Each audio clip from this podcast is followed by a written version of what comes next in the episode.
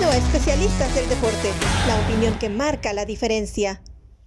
Hola, ¿cómo están? Y bienvenidos a esta nueva edición de Frontera a Frontera en Especialistas del Deporte. Yo soy Roberto Abramovich y de nuevo bien acompañado con Verónica Rodríguez después de que entró de relevo Javier Trejo Garay la semana pasada y ya tenemos a Vero de nuevo. ¿Cómo estás, Vero? Muy bien, muy feliz. Ya, mira, Javo me pasó la estafeta. Ahora lo dejo descansar a él para platicar en este episodio de Frontera a Frontera de la Liga MX, que es la frontera que me toca a mí, esta jornada 6, Robert, que regaló muchas emociones y que una vez más estoy feliz, estoy complacida con lo que ha ofrecido la Liga MX hasta ahora. Está muy divertida, sin duda, y creo que uno de los partidos más divertidos fue el del América, que terminó perdiendo tres goles a dos contra el equipo de nuestro productor, el mago de Oz que es Oscar Pérez. Eh, la fiera rugió ahí al final y le quitó eh, dos puntos a la. Bueno, le quitó, a ver, ¿cómo lo podemos decir? Ellos que consiguieron dos puntos extras ahí al final del, del cotejo. Y, tienes razón, me reí porque decías uno de los partidos más divertidos y te iba a decir, pues depende de, de, qué lado lo veas, ¿no? Para nuestro productor y la gente Esmeralda y varios aficionados, divertidísimo. Estoy seguro que para los americanistas fue todo menos eh, divertido. Lo que sí es cierto es que tuvo muchas acciones, muchas sorpresas y es que el equipo americanista eh, está a la baja, hay que decirlo así. Son cuatro partidos en donde no ha podido encontrar la victoria y que además le cuesta mucho trabajo. Creo que lo que sucedió frente a León duele mucho porque habían sacado el resultado, porque les había costado trabajo y al final del partido León nunca bajó los brazos, lo está haciendo de manera extraordinaria y le cuestan esos tres puntos al equipo americanista que estaba ávido de sumar de a tres. Lo repito, son cuatro jornadas en donde no ha podido encontrar la victoria y que además le viene un calendario, Robert, bien complicado. Lo vamos a estar platicando, pero tendrá viaje para, para enfrentar en un partido de exhibición. Después regresa y se enfrentará a Bravos, que es un equipo que va muy bien y que sabe atacar de manera excelente. Y después recibirá nada menos que visitar a Pumas. Entonces viene un calendario bien movidito para el equipo americanista que le urgen resultados.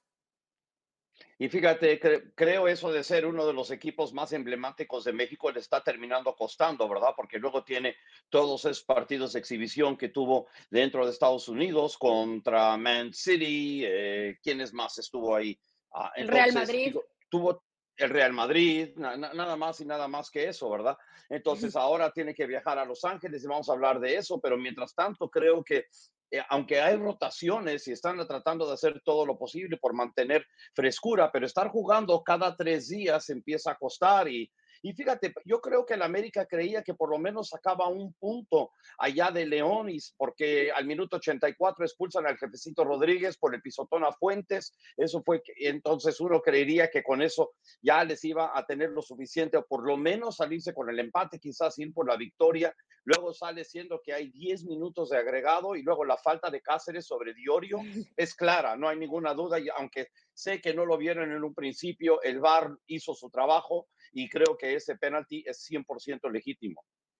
Sí, yo creo, creo lo mismo y es justamente por eso eh, que señalo que en los últimos minutos, cuando te sacan el resultado, acaba siendo más doloroso, sobre todo con, con, la semana que tienen y lo que habían ilusionado, porque al fin y al cabo el partido frente al Manchester City o frente al Real Madrid pues claro que, no sirve en cuestión de que sea oficial, en cuestión de resultados o sumar cosas, pero la verdad es que ilusionó porque hicieron grandes partidos frente a enormes equipos. Lo del Real Madrid eh, fue extraordinario, entonces me parece que venían ilusionados. Después, en, en medio de estos partidos internacionales, pierden con Cholos y fue como, oh, ¿qué está pasando? Lo que nos importa es la liga, más allá de los partidos de exhibición.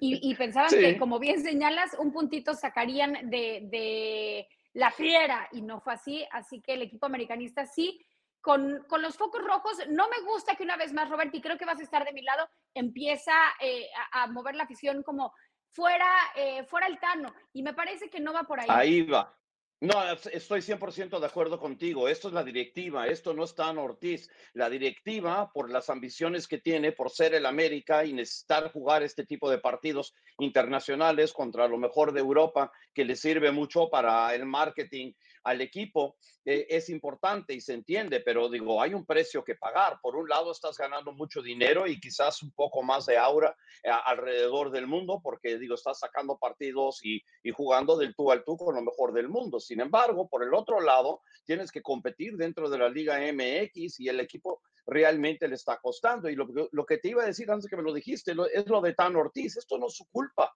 Esto no es su culpa. Entonces, creo que el americanismo, si quiere tener las dos cosas, tiene que tener un poco más de paciencia también.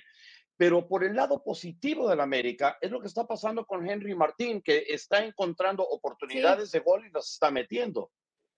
No, importantísimo, porque además, como bien señala, se pone del todo tú con grandes equipos y, y no es cualquier cosa meterle gol al, al, Real Madrid y no es cualquier cosa estar reaccionando, sobre todo meses previos a una Copa del Mundo, ¿no? Y reclamando un lugar donde hay una sequía en nuestra selección, así que me parece importantísimo, tienes razón. Y, y creo que en la América, eh, tocando el tema de, de tener estos partidos de exhibición, cuando son frente a los mejores equipos del mundo, se agradece mucho. Yo lo, yo lo veo más, claro, el calendario importa, pero creo que también han sido errores individuales que le han costado al América. Y, por ejemplo, o sea, el, el, ejemplo perfecto es lo que sucedió el domingo frente a León. Fueron errores individuales que León aprovechó bien, que nunca bajó las manos y que es un equipo poderoso y donde le das esos espacios o ese tipo de error, obviamente aprovechará y es así como se lleva los tres puntos. Entonces, por ahí está el error del América y sobre todo, eh, cuando vemos la tabla, pues siempre estamos acostumbrados a verlo arriba y de repente tienes que bajar y tampoco está media tabla y vas hasta abajo y está en los últimos lugares de la tabla, no solamente eh, en cuestión de puntos, mala defensiva en la cantidad de goles que ha recibido y también en la cantidad de goles que ha anotado el americanista.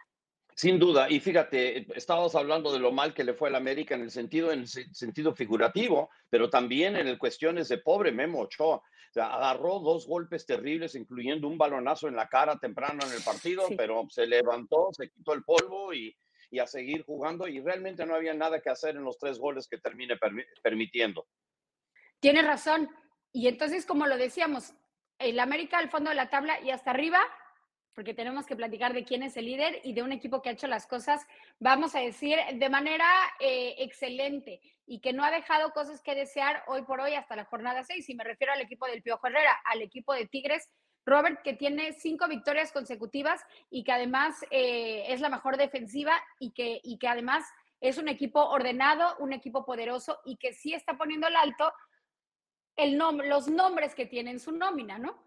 Sin duda, digo, termina ganándole, digo, al peor equipo del, de la liga, que es Querétaro, dos goles a uno. Y si no me equivoco, y ahí, ahí, me corregirás, son 40 partidos de visitante en línea entre victorias de Querétaro de visitante. Es terrible lo que pasa a Querétaro en, en, estos momentos, pero mira, batallaron mucho, le dieron mucho de qué pelear. Y al final de cuentas, lo más interesante, al, al final son los cambios que termina haciendo el Piojo Herrera, ¿verdad? Uno de ellos siendo Jordi Caicedo, que en 10 minutos entra al partido, anota su primer Uy, gol sí, y recibe su primera tarjeta roja. En 10 minutos entró y salió y se fue.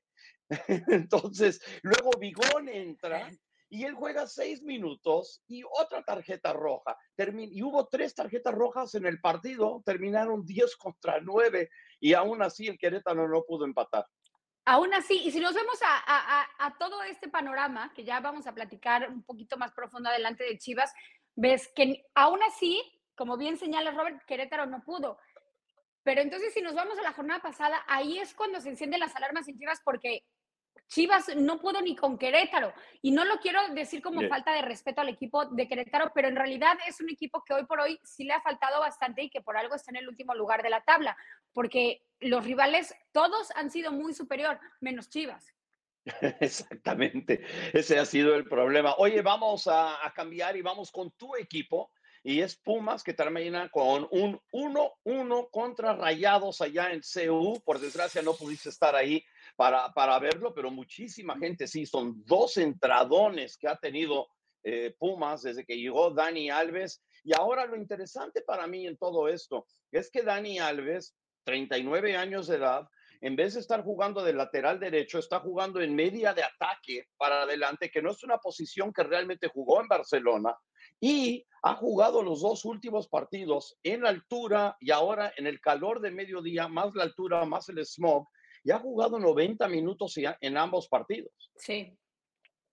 Qué bien ha respondido la afición, tienes razón en estas entradas, eh, pues abrazando, ¿no? Los, el esfuerzo que hizo la directiva por traer a Dani Alves, una primera entrada a mitad de semana cuando estaba lloviendo, tú conoces bien la Ciudad de México, de noche. Sí. Y, lloviendo, bueno, el trafical y el problemón que es llegar a Ciudad Universitaria a ver un partido de fútbol, aún así la gente se hizo presente para darle la bienvenida. Y una vez más también eh, para abrazar eh, estas acciones de Dani Alves a las 12 del día para decirle, hermano, vas a sufrir con la altura, con el sol de Ciudad Universitaria a mediodía, pero aquí vamos a estar apoyándote. Y aquí está la cuestión de Pumas ya no sé si emocionarme o estar triste, porque sí, es el único equipo invicto, pero tampoco gana, ¿no? O sea, no está sumando de tres puntos y entonces aquí hay que aclarar que, por supuesto, frente a un equipo como Monterrey, que, que tiene una nómina impresionante, que tiene grandes nombres y que además está en los primeros lugares de la tabla, pues un empate no sabe tan mal, pero pero en realidad ya le urge a Puma sumar de tres puntos. Hay una sequía también ahí importante que señalaban después en la conferencia de prensa de qué estaba sucediendo con Dinero, que sí mete gol, pero estaba en fuera de lugar y es bien anulado. Eh, y, por qué lo dicen? Porque frente a León metió gol, pero fue de penal. Con balón en juego, la última vez que Dinero metió gol fue el primero de mayo, es decir, frente a Pachuca. Entonces, esta sequía, sobre todo en la cuestión mental, me parece, para un delantero es importante dejarlo a un lado para cortar esas rachas negativas. Creó dos oportunidades, tuvo tres disparos, eh, jugó los 90 minutos, tuvo la asistencia en el gol, pero lo que va de esta campaña, como dice, solamente un gol en seis partidos y ese fue de penalti y obviamente Pumas, mira, no es un equipo que tenga una gran reserva ni mucho menos, necesitan que las estrellas jueguen como estrellas y como dijiste, mira, el gol de Dineno que anularon fue un golazo, pero sí, estaba, había fuera de lugar en la, en la jugada, pero sí, necesita que Dineno en serio sea la estrella del equipo para que Pumas pueda empezar a sumar. Y si nos ponemos a ver en papel los nombres que tiene o cómo se reforzaron, tenemos al 10 de Boca, Toto Salvio, que acaba de llegar, y, y a Del Prete, el 10 de Estudiantes. Y creo y quiero destacar sobre todo lo del Toto Salvio, que le ha faltado concretar pero qué manera de crear oportunidades y de atacar. Sí, por supuesto le falta eso y estamos creo que en proceso de adaptación, pero me gusta mucho lo que ha demostrado Toto Salvio en, la cancha. Si, si nos vamos a las estrellas y tocando el tema de Dani Alves, me parece yo no soy Lilini ni cerca, ¿no? De, de, los conocimientos que tiene Lilini de fútbol, pero me sorprendió que haya jugado Dani Alves los 90 minutos, sobre todo en su primer partido, ¿no? O sea, como que me sorprende ese lado y también me sorprendió los cambios que hizo Lilini, que por lo general eh, le sirven, pero los cambios que hizo a mitad de semana fueron contraproducentes. En el momento que saca Meritao y deja la media cancha totalmente endeble, creo que aprendió de eso y, que le tiene que dar el valor a Meritao de lo importante que es y, y lo mucho que cambia el equipo con Meritao en la cancha. Y sí, y se entiende, digo, y tiene que aprender de esos errores. En cuanto a lo de Dani Alves, sí está jugando 90 minutos y tal, pero hay un periodo de adaptación porque digo, está en una liga nueva, o no, obviamente en un equipo nuevo, está aprendiendo todo sobre cada equipo mientras que va, porque es parte de los estudios que tiene que, que, hacer y no es solamente nada más practicar y todo, pero tienes que estudiar y analizar al rival. Y poco a poco, le va a tardar un poco, lo vemos aquí mucho en MLS, que llegan jugadores a media temporada y cuántos partidos les toca para adaptar. Algunos se adaptan, se adaptan más rápido que otros y ojalá que Dani Alves se pueda adaptar, por lo menos ahora está jugando mucho, eso va a ayudar eso va a ayudar que conozca mejor a sus compañeros y luego entre poco a poco, mientras que vaya entendiendo mejor la liga, va, va a estar mejor. Yo creo que con el talento que tiene Pumas, con todo y todo, creo que Pumas va a ser un equipo importante al final de la temporada y va a dar de qué hablar en la liguilla. Yo también creo. Eh, me parece que los esfuerzos que ha hecho la directiva, más el talento que ha demostrado Lilini y la garra de los jugadores que eh, en los últimos torneos han levantado la mano y además ha llamado la atención, es una buena combinación para que Pumas sea protagonista en este torneo. Muy al contrario, Robert, de lo que está sucediendo con Chivas y, y por qué la preocupación. Y esto parecerá como, bueno, no sé si es muy de señora decir como disco rayado, pero es que es cierto, ¿no? No, Porque lo repetimos. Han regresado los. Lo dijimos el torneo pasado. Nuevo, ¿eh? Han, Ah, perfecto. Entonces, está, está muy generación Z o millennial hablar de los discos rayados, pero es que es cierto, o sea, el torneo antepasado hablábamos los temas de Chivas que, que repetimos el torneo pasado, que estamos repitiendo en el actual torneo, y Chivas no levanta. Es importante para Chivas sumar de tres y tuvieron la oportunidad y, y, no lo aprovechan. O sea, en partidos pasados no generan y cuando generan no aprovechan. Robert, no sé cuál sea la solución para que Chivas pueda levantar. Chivas lleva un gol en, lleva un gol en todo el torneo. Cinco partidos lleva un gol. Entonces, digo, eh, es extraordinario. Ah, perdón, perdón, tuve el 2-2 con Querétaro, perdón, se me fue el 2-2 con Querétaro y ese fue de visitante.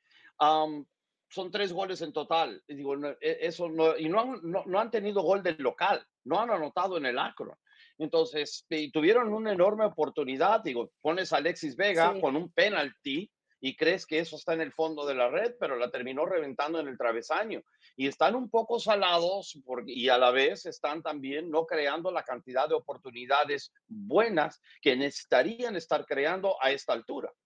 Y una lástima lo de Alexis Vega, porque si alguien destaca en el equipo y lo ves con entrega, es, es justamente este jugador, ¿no?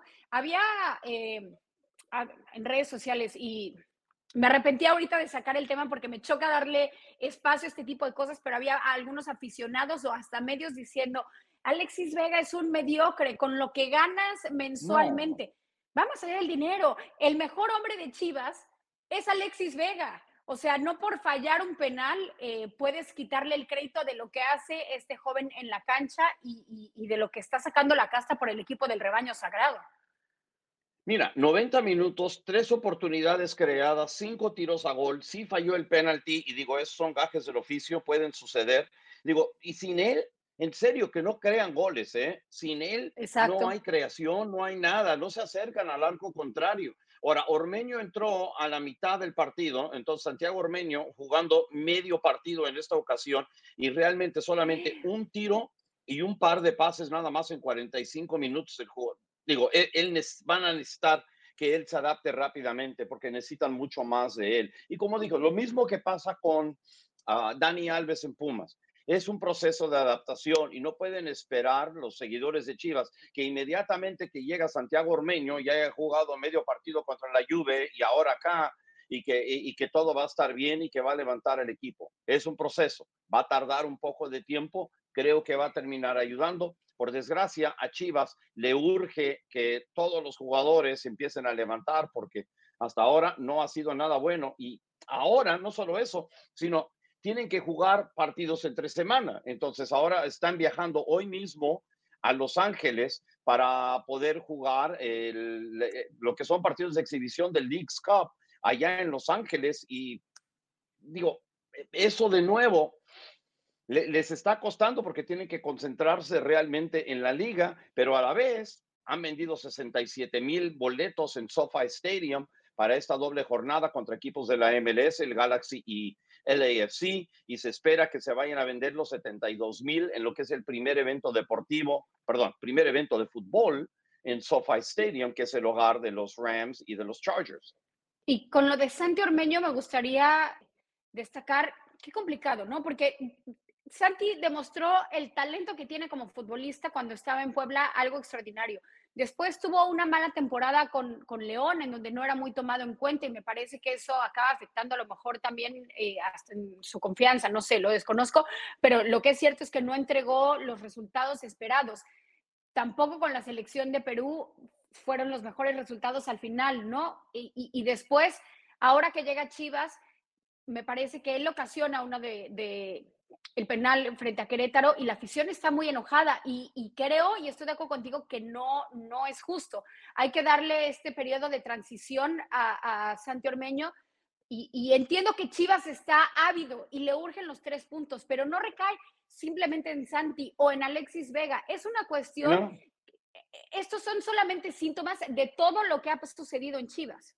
Y fíjate, también trajeron a Alan Mozo, que tú lo conoces muy bien por todo lo que pudo aportar con Pumas y, él arranca, es más, terminó siendo el jugador del partido para Chivas, pero hasta ahora si no meten gol sigue siendo una situación problemática. Y regresando a Ormeño, necesita Chivas que sea el ormeño que jugó con Puebla y no el ormeño que jugó con León, perdón, Mago de Oz, porque con León tres goles en 33 partidos, 37 partidos con Puebla, 17 goles, necesitan a ese Santiago Ormeño.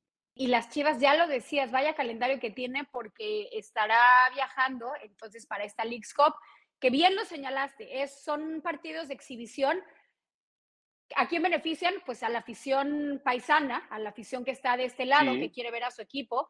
Benefician los bolsillos de los equipos y ya, no a los futbolistas y no al calendario. Hay que, hay que decirlo así, porque no es un torneo oficial. hay- eh, eh, se está preparando todo este torneo conjunto entre el MLS y la Liga MX que se llevará a cabo el próximo verano. Ese será oficial, ese, ese tendrá eh, varias aristas que debemos analizar, pero hoy por hoy, después de los partidos internacionales, tanto América como Chivas tendrán que hacer este viaje a media semana y me parece, Diego Coca con Atlas se quejó este fin de semana del calendario y dijo, parece que ser bicampeón es un castigo, parece que es un castigo porque Sí. no hay tiempo de descanso y ahora no llegan los resultados. Y me parece que no será el único que se estará eh, quejando del calendario, Rubén.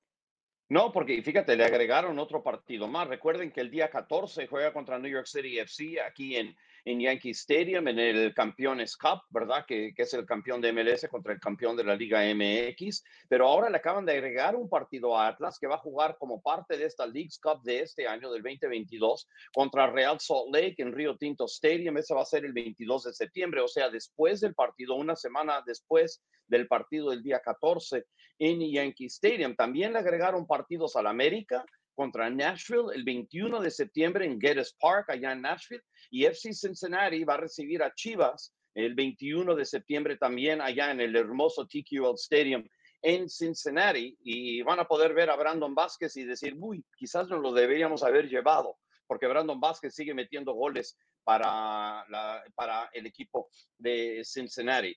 Y ahora, el partido en SoFi Stadium, ya dijimos, ¿no? El- los primeros partidos que se juegan de fútbol ahí en SoFi Stadium, eh, ya se vendieron, como dije, más de 67 mil boletos. Se espera que se vayan a vender los 72 mil boletos. Estaba yo revisando a cuántos estaban los boletos. Y bueno, los boletos que están en la ¿Nos invitas, Roberto, estadio- ¿Perdón? ¿Nos vas a invitar o qué?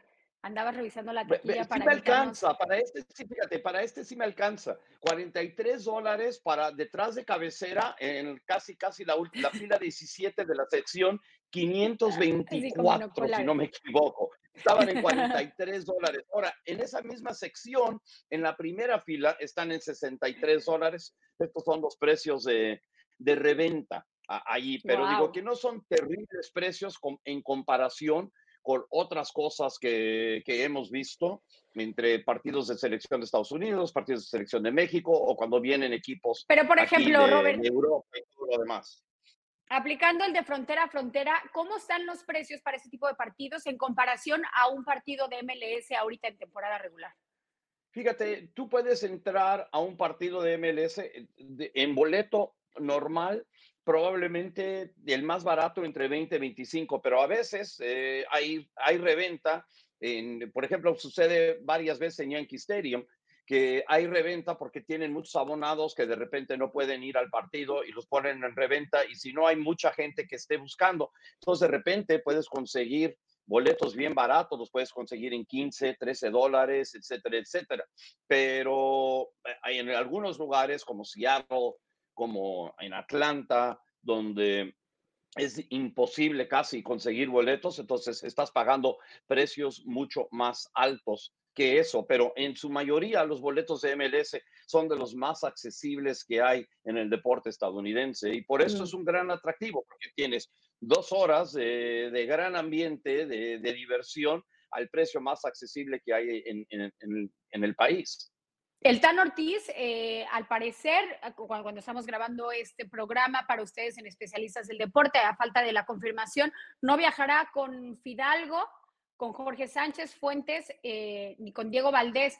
Y no lo veo descabellado, sobre todo porque le surgen tanto estos tres puntos y le surgen ya eh, sumar en la Liga MX, que me parece que no presentará su, su mejor cuadro, ¿no? Para poder darles o brindarles un descanso antes de enfrentar eh, los partidos del fin de semana, el de Bravos, y te digo, después será el de Pumas. Y fíjate, para Chivas, cuando juegan contra Mazatlán, creo que es Mazatlán que tiene que jugar el viernes. Entonces, si lo estamos hablando de dos, un día de descanso, que por cierto es de viaje, al menos de que viajen inmediatamente después del Claro. partido. Porque el partido de Chivas es el primero a las ocho y media de la noche, hora del este, que son cinco y media de la tarde, hora de Los Ángeles. Están, termina el partido a las que es este si- siete y media, hora de allá.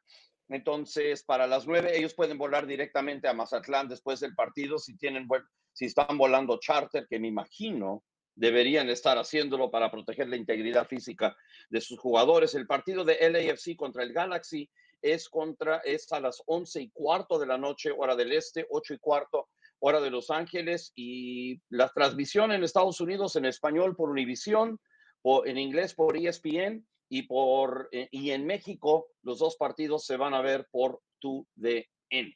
Entonces, para el Galaxy y LAFC tienen mucho más descanso que Chivas y no se tienen que estar preocupando de jugar hasta el fin de semana. Entonces, para ellos, ellos pueden presentar un cuadro probablemente mejor porque LAFC, perdón, el Galaxy juega contra Kansas City el sábado en Kansas City y estoy viendo, LAFC juega en, en Sandy, Utah contra Real Salt Lake también el sábado, ese partido a las 10 de la noche. Entonces tienen descanso normal, medio normal.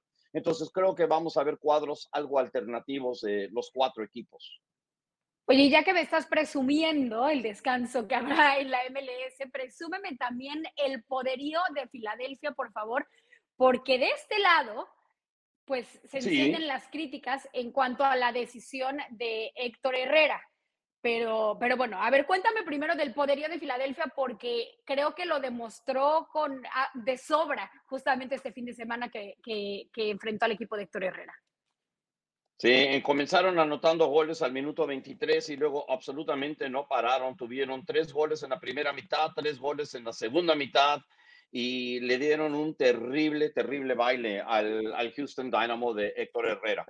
Eh, todo el equipo de Houston se, estaba disculpando. Vi las palabras de Fafa Picó, que regresó a Filadelfia con Houston eh, ese partido y dijo que fue absolutamente decepcionante eh, hacer una presentación así, que él estaba apenado, el equipo estaba apenado y que le prometen a la fanaticada de Houston que la situación va a cambiar. Pero Filadelfia, que por un rato era el rey del empate y tenían enormes problemas metiendo goles, ahora están produciendo goles en cantidades industriales y parte de, y es una combinación de cosas que está pasando en Filadelfia que son muy buenos. Primero, antes que nada, tienen la mejor defensa de la liga. Solamente han permitido 15 goles. New York City es número 2 con 21. Entonces, están muy bien atrás, muy, muy sólido. Tienen un gran portero.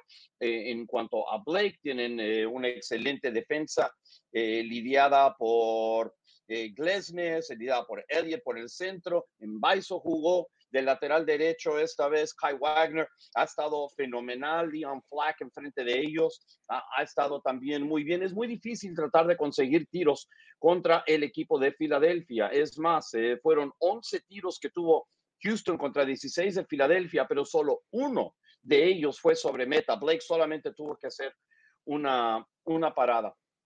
Pero si te acuerdas bien, que no fue hace mucho allá en Honduras, si viste, si llegaste a ver a la selección nacional de Estados Unidos, la sub-20, estaba lleno de jugadores de Filadelfia. Estaba, estaba Paxton eh, Aronson.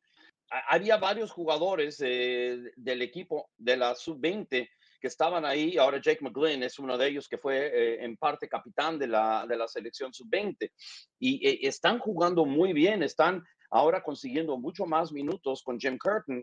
Y, y están brindando muchísimo y eso ha ayudado mucho al equipo de Filadelfia. El equipo de Estados Unidos sobresalió en Honduras y ellos fueron parte de la razón. Ahora están en MLS y se les está brindando mucho más minutos y ellos están respondiendo. Y vaya que respondieron con ese eh, partido de seis goles y por acá las críticas de este lado de la frontera. Eh, bueno, de ese de la Liga MX te cuento que dicen, bueno, pues es que estamos en meses mundialistas y este, eh, si muchos habían criticado la decisión de Héctor Herrera de ir a la MLS en vez de quedarse eh, y buscar un lugar en Europa, eh, pues bueno, con esto las críticas se encendieron.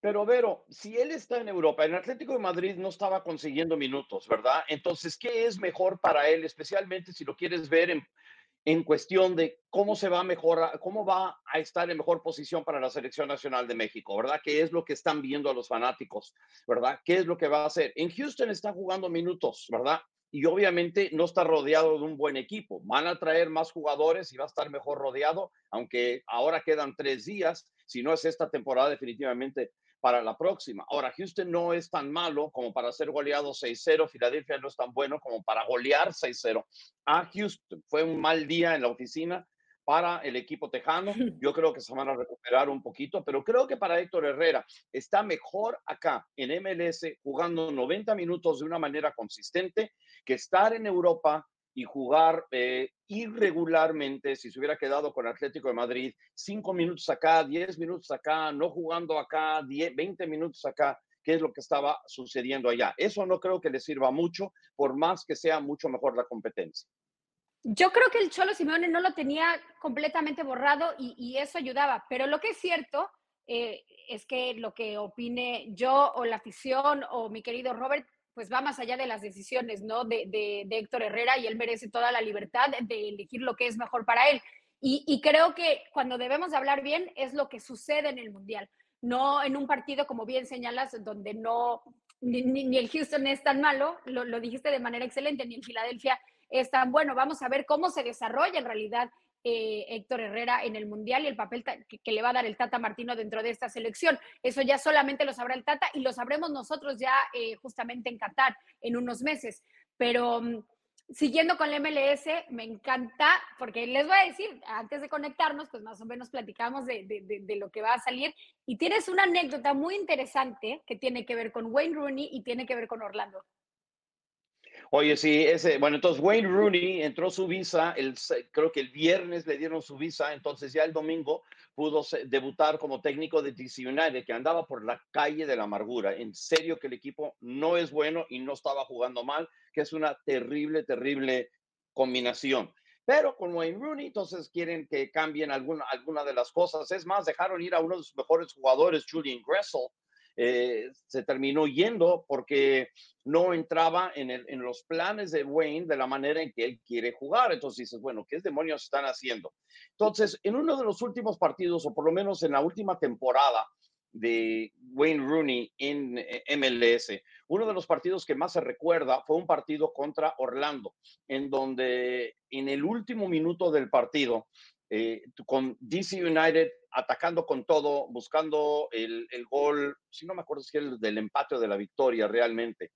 Y parecía que, que no lo iban a poder conseguir, había un despeje, el portero había subido para DC United buscando el gol del empate y hay un balonazo largo y Orlando parece que va a meter el gol de, de, la victoria o el gol que define totalmente el partido. Wayne Rooney se ha hecho una carrera como de 60 metros para alcanzar al jugador de Orlando, barrerse, quitarle el balón, levantarse y ahora regresar a atacar. Se tira él una carrera como de 30 metros, levanta la mirada y manda un centro al segundo palo. Y Luciano Acosta, que es el, uno de los jugadores no solo más chaparro de DC United, sino de toda la liga, ¿ok? A duras penas llega a 1,70 y no creo que ni eso, y creo que es una exageración de mi parte decir que es tan alto como 1,70 pero se levanta, cabecea y anota el gol de la victoria o el gol del empate en ese momento, sea lo que sea. Y, y era sobre la hora. Entonces ahora vuelven a jugar contra Orlando y están perdiendo 1-0 hasta tiempo de compensación y les meten dos goles en tiempo de compensación, el último de Taxi Fontas, el gol de la victoria y el alarido allá en Audi Field en DC. Y ahora de repente están pensando, oye, una buena racha y nos podemos volver a meter en la pelea por la postemporada. Qué bueno que esta vez me lo contaste en metros y no en yardas, porque aquí me tenías con la calculadora de frontera a frontera para imaginar ese, gracias, para imaginar ese eh, escenario y esa anécdota tan especial que nos cuentas, Robert. Pues ahí está, ¿no? El escenario general de lo que se vivió este fin de semana, tanto en Liga MX como en MLS. Exactamente, y luego, como dijimos, el miércoles tenemos la doble jornada de, de, la League's Cup y luego tendremos más partidos del League's Cup, pero el año entrante es cuando se pone bueno, cuando porque los dos torneos van a cesar por un mes para poder jugar y esto va a ser una situación anual y van a ser 47 equipos compitiendo. No se ha definido exactamente cómo van a ser situación de grupos. Al parecer, he escuchado que van a haber seis grupos eh, de alguna manera u otra, como lo puedan dividir y van a jugar en grupos y luego los dos eh, líderes de cada grupo pasan a postemporada y esto va a ser este, algo anual. Entonces, y van a ser sedes distintas dentro de MLS. Entonces, no van a ser nada más partidos de local. Ah. Entonces, por acá se habla de que, por ejemplo, la, la región del este se jugaría, dado caso, en Filadelfia. Y luego la región del sur se jugaría en Orlando y la afición, y luego la, del oeste, del sur sería en Los Ángeles, y así sería Pero a través de todo el país. Y ahí tocaste un temazo. Entonces, todos los partidos que me estás mencionando serán en Estados Unidos. Ching, ching, ay, me sonó la cajita, ya, ya, ya vi, ya vi por dónde va el asunto, porque pues sale mejor jugar en los Estados Unidos que jugar en México, pero lo que es cierto es que eh, brindará espectáculo y brindará una competencia, eh, como bien dices, no, no estamos acostumbrados a parar las ligas y de repente ver un torneo, un mini torneo de un mes, eh, en donde se generará una competencia interesante entre la MLS y la Liga MX. Creo que una vez que examinen todo acá, para mí la competencia sería mil veces mejor que se juegue eh, de local y que, y que juegue cada equipo, ¿verdad? Como lo puedan hacer, pero que se jueguen partidos en México, que se jueguen partidos en Estados Unidos. Y eso beneficia más a Estados Unidos, por cierto, porque necesitan los equipos de Estados Unidos salir a jugar cuando no están 100% cómodos, ir a jugar al Azteca, ir a jugar al Akron, ir a jugar al a y todo eso. Creo que termina eso y es mejor también para la afición de, de, los equipos mexicanos que pueden ver a sus equipos de local contra equipos estadounidenses. Tienes toda la razón. Ya iremos platicando en de frontera a frontera cómo se va desarrollando todos estos meses de cara a lo que será el verano de la League's Cup el próximo año pero por el momento les dimos el panorama necesario. Si usted estaba de vacaciones y fue el fin de semana me desconecto, aquí ya usted se enteró absolutamente de todo lo que sucedió en Liga MX y en la MLS.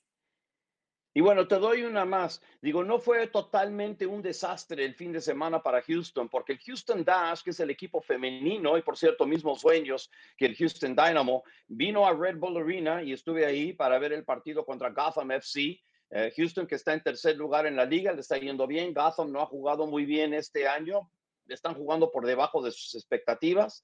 Y Houston ganó el partido cuatro goles a dos. Entonces, por lo menos las mujeres se desquitaron por la paliza que le dieron a, los hombres. Las mujeres siempre poniendo el, lado positivo ahí en eh, lo que es las franquicias de Houston de fútbol pues ahí está el resultado positivo para que no todos sean lágrimas de soccer en, Houston, ¿no? Exactamente, exactamente. Entonces creo que eso es todo por hoy, güerita. ¿Qué planes tienes esta semana?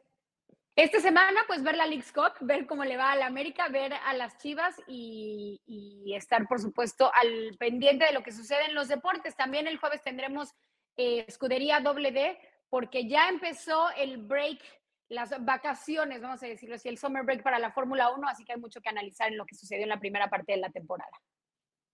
Perfecto. Y por cierto, para los partidos ahí en SoFi Stadium, que como dijimos son los primeros de fútbol, la cancha a duras penas va a llegar a tamaño FIFA. Van a ser ciento, y aquí voy en yardas de nuevo, discúlpame, 110 yardas de largo que está dentro del reglamento, pero 70 se supone que es el mínimo, y ese es el tamaño de la cancha de Yankee Stadium, por cierto, y eh, en SoFi solamente van a llegar a 68 yardas y media, que es más o menos el mismo tamaño que tuvieron en el estadio de Las Vegas, que es el Legend Field, el Legend Stadium. Entonces, eh, va a ser así. No sé lo que van a hacer para el Mundial, porque obviamente supone que tiene que ser un mínimo de 70, les, gustaría que fuera un mínimo de 75, pero va a ser muy interesante eh, cómo va a ser eso ahí en SoFi. Lo que sí sabemos que es un estadio espectacular que costó que 5 mil o 6 mil millones de dólares entre el estadio y todo lo alrededor. Pues qué afortunados los que ya conozcan el estadio y hay muchos como nosotros que, bueno, como yo, que tiene ya muchas ganas de conocer ese estadio, sobre todo porque será escenario mundialista. Exactamente.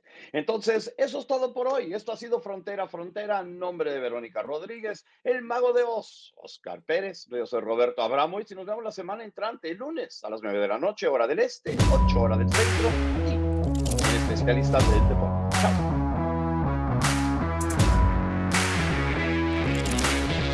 Gracias por acompañarnos en Especialistas del Deporte.